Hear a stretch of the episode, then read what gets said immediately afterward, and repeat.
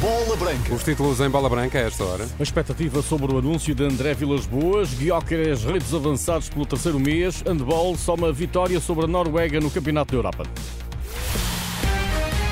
Bola branca no T3 com o Luís Aresta. Olá, Luís, boa tarde. Olá, boa tarde. Já a chegar a hora tão desejada pelos apoiantes de André Vilas Boas, o antigo técnico do Porto anuncia esta noite formalmente que é candidato à presidência do clube, criando a Pinto da Costa, porventura, o maior obstáculo à sua reeleição desde que assumiu a presidência do emblema azul e branco há 40 anos. Faço notar que Pinto da Costa ainda não confirmou que é candidato. Para amanhã está marcado um jantar de apoio à sua recandidatura. Por agora, o único adversário de Vilas Boas é o empresário Nuno Lobo. Há vários meses que André Vilas Boas prepara o momento que terá o ponto alto na alfândega do Porto, onde está o repórter da Renascença, Eduardo Soares da Silva. Pergunto, Eduardo, se já há convidados ou adeptos do Porto a ir ao Alfândega eh, junto ao Douro.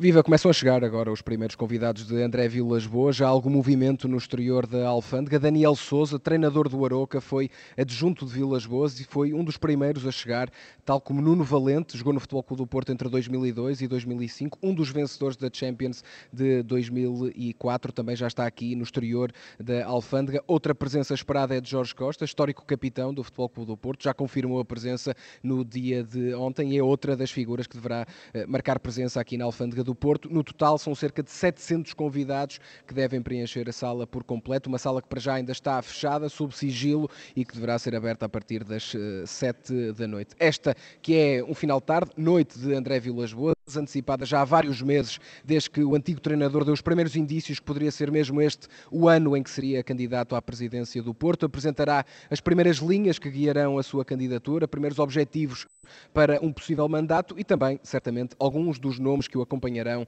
na sua lista de candidatura. O evento arranca oficialmente às 7, só essa hora, só essa hora se abrem as portas da sala do evento. O discurso de Vilas Boas, a partir de hoje oficialmente candidato à presidência do Porto, está marcado já para depois das 8 da noite. Candidatura de André Vilas Boas no Porto para acompanhar ao longo da noite aqui na Renascença. Guióqueres é pela terceira vez consecutiva avançado do mês da Liga Portugal.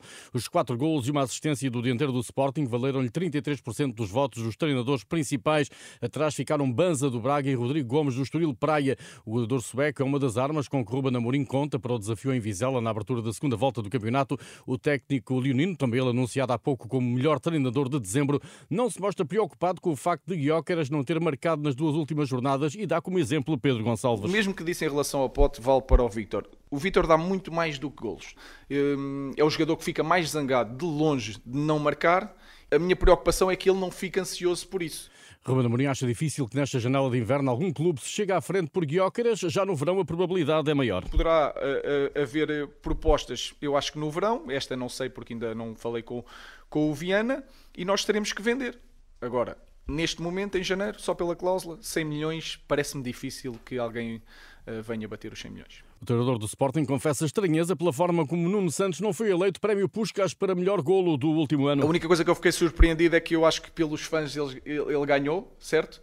E eu pensei que pelos fãs ele ia perder, porque nós não somos uma comunidade assim tão grande para votar no Nuno e, e havia foi brasileiro, ganhou. E aí eu fiquei surpreendido e depois os especialistas disseram que ele não foi o melhor. Eh, eu não percebo, não percebo muito. Hum, da escolha, mas é, é, o que é. O Sporting defende a liderança do campeonato ante um Vizela que procura a primeira vitória da prova sob o comando de Ruben de la Barrera. O técnico espanhol espera que a sua equipa gere dúvidas num Sporting fiel às ideias do seu treinador. É, é a quarta, não? Em pouca este aixo co, co Ruben Amorín, que por outro lado é un treinador que eu admiro moitísimo tamén. Entón, pois, eh, sabemos que esa anticipación en cuanto a, a respostas nos temos que ter, as temos que ter en conta para, pois, en contrapartida, ir eh, provocando eh, dúbidas non eh, neles.